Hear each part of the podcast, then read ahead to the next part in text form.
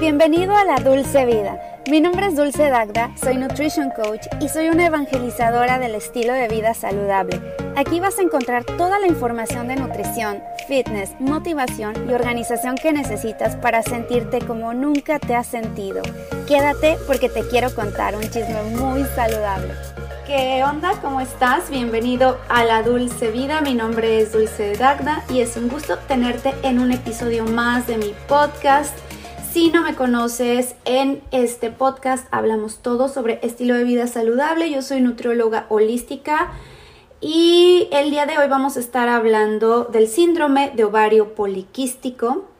Esto concierne a todas las mujeres que están en edad reproductiva o si tienes una mujer que esté en edad reproductiva alrededor tuyo, en tu familia, tu esposa, seguramente esto te va a interesar. ¿Por qué? ¿Cómo identificar? Vamos a hablar de cómo identificar si lo tienes, ya que muchas mujeres ni siquiera lo saben. ¿Y qué puedes hacer para mejorar esta condición de salud? Porque la buena noticia es que sí tienes solución. Ahora, ¿qué es esto? ¿Qué es el síndrome de ovario poliquístico? Es una afección muy común en las mujeres de edad reproductiva y se estima que afecta entre el 5 al 15% de las mujeres en todo el mundo. Algunas estadísticas relevantes que les voy a compartir aquí. Es la causa más común de infertilidad en mujeres en todo el mundo. Las mujeres con SOP, lo vamos a dejar en SOP, síndrome de ovario poliquístico. Entonces cada vez que diga SOP es síndrome de ovario poliquístico. Los acrónimos aquí en Estados Unidos son súper comunes, pero en México o en la eh, habla hispana no es tan común, por eso siempre tengo que aclarar. Y las mujeres con SOP tienen un mayor riesgo de desarrollar trastornos metabólicos como la resistencia a la insulina, la diabetes tipo 2, la obesidad y la enfermedad cardiovascular. Ahora, lo que hay una relación muy estrecha, una correlación y que se dice en la teoría que el síndrome de ovario poliquístico es una resistencia a la insulina y es básicamente un síntoma de la resistencia a la insulina que sucede en las mujeres que están en la edad reproductiva. Se cree que es multifactorial, es decir, no nada más se trata de la resistencia a la insulina per se, es una combinación de factores que pueden ser genéticos, ambientales, hormonales, que contribuyen al desarrollo de la afección y la teoría nos señala y nos sugiere que puede ser una resistencia a la insulina causada por todos estos multifactores. Y los síntomas pueden variar significativamente entre mujer a mujer, pero aquí te voy a presentar los siete más comunes que podrías tú identificar. Número uno, hay ciclos menstruales irregulares o incluso ausentes. Las mujeres con SOP pueden tener ciclos menstruales o más largos o más cortos de lo normal o incluso no tener periodos menstruales durante meses o que tengas un, un mes sí, dos no, un mes sí, tres no, el siguiente mes te adelantó 15 días o 7 días, etcétera, y entonces te vas percatando de que algo no está bien. Exceso de vello corporal, el SOP puede causar un aumento en la producción de andrógenos, que son las hormonas masculinas, como la testosterona, lo que puede provocar un crecimiento excesivo de vello en la cara, el pecho, el abdomen, en las piernas. La mayoría de las mujeres pueden experimentar crecimiento de vello, por ejemplo, en la parte de aquí de las patillas se les nota mucho, o incluso en los brazos tienen mucho vello corporal y de repente van a notar que empiezan a tener más vello corporal que el normal, ¿no? Porque todas tenemos vello corporal, por supuesto. O sea, no nacimos depiladas, chicas. Eso es un hecho, no nacimos depiladas y ya, ves, ya ven que incluso hay un movimiento hoy en día que se dejan el vello hasta donde llegue a crecer, no importa. Hay, un movimiento, ¿por qué las mujeres no deberíamos de estarnos rasurando, depilando con cera, con láser, que es algo muy abrasivo para tu cuerpo hacer eso. Entonces hay un movimiento de déjalo crecer. No sé, ¿qué, ¿qué, opinan? Ese es un paréntesis y me gustaría saber la opinión de cada una de ustedes. Sobre todo las mujeres. A los hombres no es o sea, no es que no me interese saberlo, no quiero decirlo así, pero ahorita lo que más me interesa saber es de las mujeres. Acné. Las hormonas andrógenas, como la testosterona, también puede aumentar la producción de sebo en la piel, lo que puede provocar acné en la cara, el pecho o la espalda. También se puede experimentar momentáneamente o repentinamente aumento de peso. Y el aumento de peso en el SOP ocurre en la mayoría de las veces alrededor de la cintura, es donde más se nota. Empezamos a tener pancita de repente y decimos qué está pasando si no lo tenía. También puede haber problemas de fertilidad, ya les decía que es la causa número uno a nivel mundial de infertilidad y el SOP puede afectar la ovulación. Es por eso que pues no te puedes quedar embarazada porque dejas de ovular, lo que puede dificultar obviamente que tengas un bebé. Y las mujeres con SOP también tienen un mayor riesgo de aborto espontáneo, desafortunadamente, y trastornos metabólicos. Tenemos eh, que tomar en cuenta que hay un mayor riesgo de desarrollar resistencia a la insulina o esto es causa de una resistencia a la insulina. A veces no se sabe si es el huevo o la gallina, cuál fue primero. La diabetes tipo 2, enfermedad cardiovascular y otros trastornos metabólicos. Ahora, no hay que confundir, por ejemplo, la parte de cambios, fatiga, cambios de humor. Por ejemplo, hiciste muchísimo ejercicio un día antes y al otro día empiezas a experimentar fatiga extrema o que, no te sientes con energía. No lo, no, no hay que confundirlo con decir, ah, pues es porque tengo SOP, ¿no? Pues simplemente hiciste mucho ejercicio. Pero si esto ya es constante, que tengas mucha fatiga, muchos cambios de humor, desequilibrios, ansiedad, depresión, hay que cuidar que no sea el síndrome de ovario poliquístico, pero también se puede confundir con otros trastornos, ¿eh? porque la fatiga puede ser disfunciones mitocondriales en general y que esto sea causa, por ejemplo, de una tiroides baja. A veces incluso la tiroides baja ralentizada puede estar también correlacionada directamente con el síndrome de ovario poliquístico y en muchas ocasiones no se sabe tampoco qué fue primero.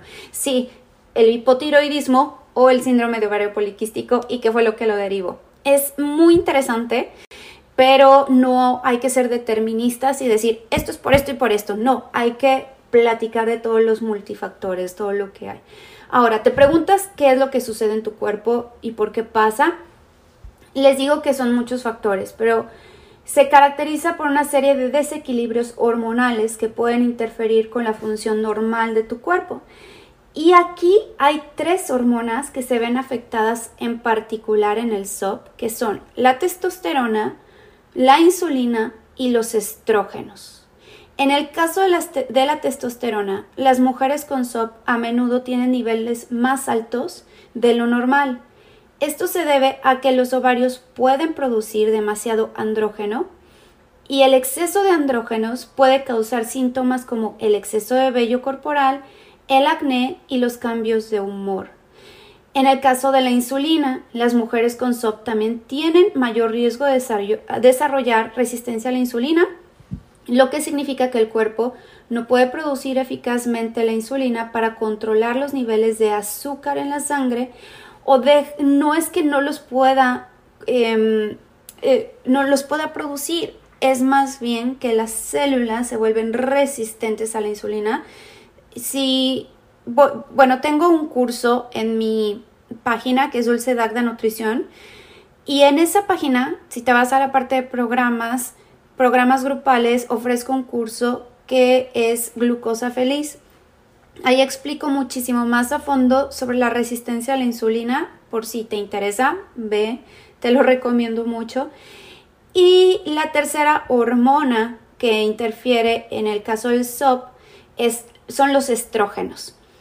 También pueden afectar los niveles de estrógenos en el cuerpo, eh, el SOP, el síndrome de ovario poliquístico. Pueden tener niveles más bajos de estrógeno de lo normal, lo que puede causar síntomas como sequedad vaginal, dolor durante las relaciones sexuales y cambios en el estado de ánimo. Estos desequilibrios hormonales pueden interferir con la ovulación normal, el funcionamiento de los ovarios, también puede afectar la capacidad del cuerpo para controlar los niveles de azúcar en sangre, el peso y aumenta riesgos de problemas de salud a largo plazo. Ahora, el diagnóstico se basa en una combinación de síntomas, exámenes físicos y pruebas de laboratorio, como análisis de sangre para, para medir los niveles hormonales, ecografías, detectar quistes ováricos, también te, debe checar tu doctor, tu insulina en ayunas. Hay un test muy bueno que se llama HOMA o con H, HOMA. Uh, el HOMA es el, el average, el resultado que te va a dar la, la insulina en ayunas, que es la insulina basal, y la glucosa también basal, la glucosa en ayunas. Entonces hacen ahí una formulita que es prácticamente eh, dividido y te lo dan, el HOMA. Está muy interesante el nuevo y hay otro que se llama Quantose AR, que igual es específicamente dedicado a la resistencia a la insulina y tu doctor debería de mandarte eso, no nada más, los resultados de tu glucosa en ayunas. En la mayoría de las ocasiones, si vas con tu ginecólogo y te mandan anticonceptivos, te van a ayudar de momento, porque es una combinación de hormonas sintéticas, generalmente estrógeno y progestina, que pueden ayudar a regular el ciclo menstrual y reducir los síntomas y dices, bueno, ok, esto es suficiente, se va a arreglar con eso, listo, me tomo mi anticonceptivo. Pero si escuchaste bien lo que dije, las palabras que utilicé fueron hormonas sintéticas. Estás enmascarando el problema dándole a tu cuerpo hormonas de manera exógena, además de todos los posibles efectos secundarios de los anticonceptivos, como podrían ser algunos náuseas, cambios de humor, ansiedad, depresión, dolores de cabeza, aumento de peso, aumenta el riesgo de desarrollar coágulos sanguíneos que pueden ser peligrosos, aumenta el riesgo de cáncer de mama y cáncer cervical en algunas mujeres. O sea, la verdad es que no vale la pena porque estamos enmascarando los síntomas. Nada más, estamos poniendo un parchecito, un curita momentáneo, pero finalmente la herida va a brotar nuevamente. ¿Qué podemos hacer? Como estamos hablando aquí de un desbalance hormonal, una resistencia a la insulina que está causando los desbalances hormonales, lo que debemos hacer es atacar esa raíz, esa resistencia a la insulina. ¿Qué te conviene hacer? Consejo número uno, reducir el consumo de carbohidratos refinados, irnos hacia una dieta más baja en carbohidratos, que sea preferentemente mediterránea y valorar, de ser necesario, una dieta cetogénica por un periodo de tiempo. Una de las características del SOP es esa resistencia a la insulina, lo que puede desencadenar tus problemas de, peso o trastornos metabólicos. Entonces, si eliminas los carbohidratos refinados por completo de tu dieta y aumentas el consumo de fibra. Y claro que puedes probar con una dieta low carb o una dieta balanceada, pero que tenga carbohidratos de lento índice glicémico o lento índice eh, insulínico, porque son diferentes, sería muchísimo mejor y vamos viendo, ¿no? Lo ideal es que utilices un monitor continuo de glucosa, un monitor de glucosa para ir viendo qué alimentos no te estén disparando la glucosa y, aumentar más el consumo de ellos. Eh, tengo descuento con Tastermonial que es un monitor continuo de glucosa. En realidad solo hay dos tipos de monitores de, glucosa hoy día, que se llama Dexcom y el otro se llama Free Libre Style. Tengo un episodio dedicado a los monitores continuos de glucosa, pero depende la app, es donde se conecta y te dan las gráficas.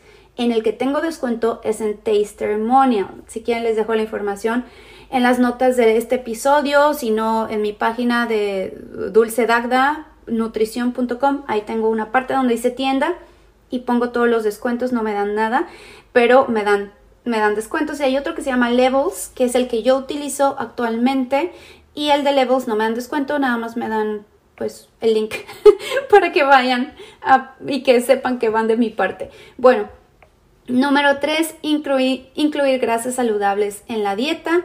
Las grasas también son importantes para el cuerpo, ya que ayudan a absorber vitaminas, minerales, mantienen la piel, el pelo saludables, te proporcionan energía y además a partir de las grasas se forman las hormonas.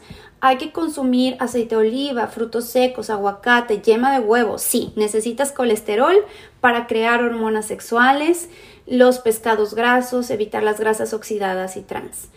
Número 4, priorizar alimentos ricos en fibra. Ya les explicaba la importancia de la fibra. como las verduras, algunos granos y leguminosas, de forma estratégica, por supuesto, y controlando la porción. También puede ayudar a controlar el apetito, reducir la ingesta de calorías, lo cual también sería beneficioso. Hacer ejercicio.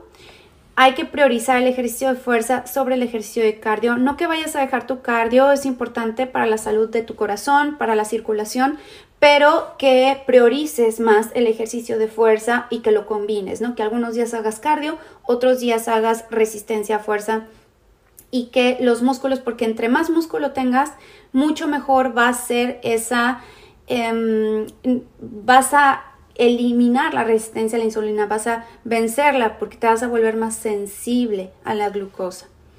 En cuanto a suplementos, ojo, siempre valora esto con tu profesional de la salud, platícalo, haz tu investigación, tu propia tarea, pero de los mejores. Acuérdate, yo no soy tu doctora ni tu nutrióloga. Si me quieres contratar, ve a mi página y puedes hacer una cita conmigo y platicamos y te cuento cómo es que yo trabajo. Pero no, no te puedo dar aquí una recomendación como tal, nada más te estoy diciendo cuáles son los suplementos, no te voy a dar dosis, solo con los que yo podría trabajar y depende de la persona. El mioinositol o inositol también, la berberina, la maca, el shatavari, el aceite de prímula, y también se puede utilizar el ciclado de semillas. Luego platicaré de eso, pues un tema muy, muy amplio para otro video, tanto el ciclado de semillas como los suplementos. Entonces da tema para otros dos em, episodios, otros dos videos que también haga en mi canal de YouTube.